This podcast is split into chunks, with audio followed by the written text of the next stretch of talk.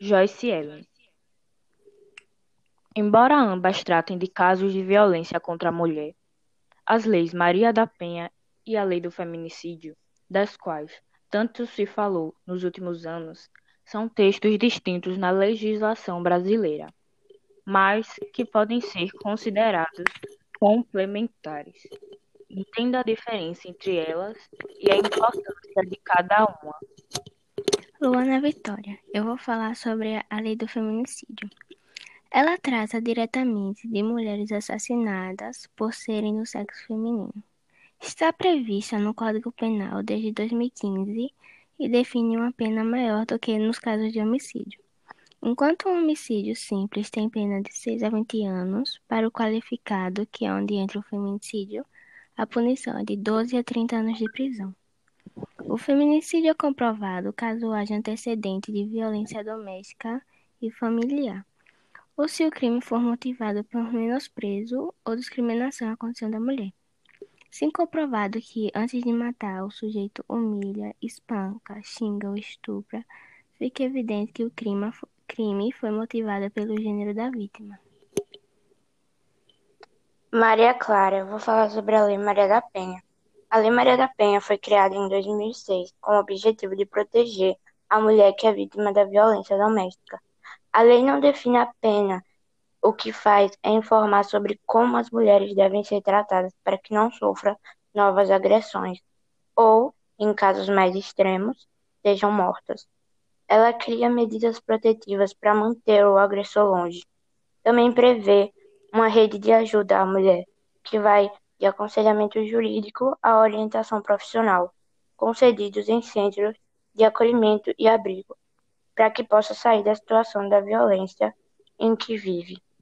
Reconhecida pela ONU como uma das três melhores legislações do mundo no enfrentamento à violência contra as mulheres, a Maria da Penha é vista por juristas como uma ação afirmativa, ou seja, uma medida criada para combater a desigualdade social que persiste há anos. A Lei Maria da Penha pode ser usada para provar um feminicídio e, assim, aumentar a pena do acusado. Foi o que aconteceu no caso da advogada paranaense Tatiane Spitzner, cuja suspeita de autoria recai sobre o marido, Luiz Felipe Manweiler. Sabemos por meio de depoimentos que o marido cometia violência física, moral, psicológica, patrimonial e de cunho sexual. Todas as cinco hipóteses que constam no texto da Lei Maria da Penha foram incluídas na denúncia apresentada à Justiça, afirmou a promotora do caso, Dunia Sé Parrampazzo, em entrevista à Universa. Medidas protetivas podem evitar feminicídios. A Lei de Feminicídio foi criada a partir de uma recomendação da CPMI investigou a violência contra as mulheres nos estados brasileiros, de março de 2012 a julho de 2013. Quando aprovou a Lei do Feminicídio, sancionada em março de 2015, o Congresso deu um passo importante para resguardar a mulher da brutalidade do seu agressor. A rigor, o feminicídio é um agravante do crime de homicídio, uma circunstância específica que transforma o ato em homicídio qualificado. Um dos pontos principais da Lei Maria da Penha, as medidas protetivas têm relação direta com a diminuição de números de feminicídio.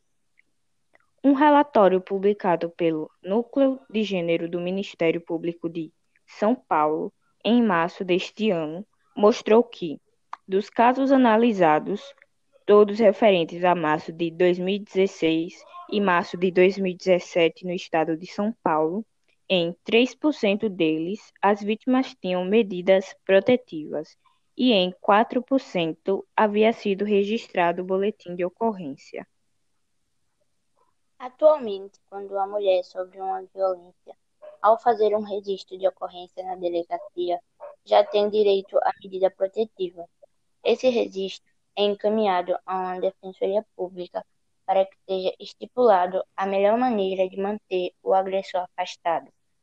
Em abril de 2018, Outra mudança: o descumprimento de medida protetiva se tornou crime e dá pena de três meses a dois anos de prisão. Foi isso nosso podcast e obrigado pela atenção.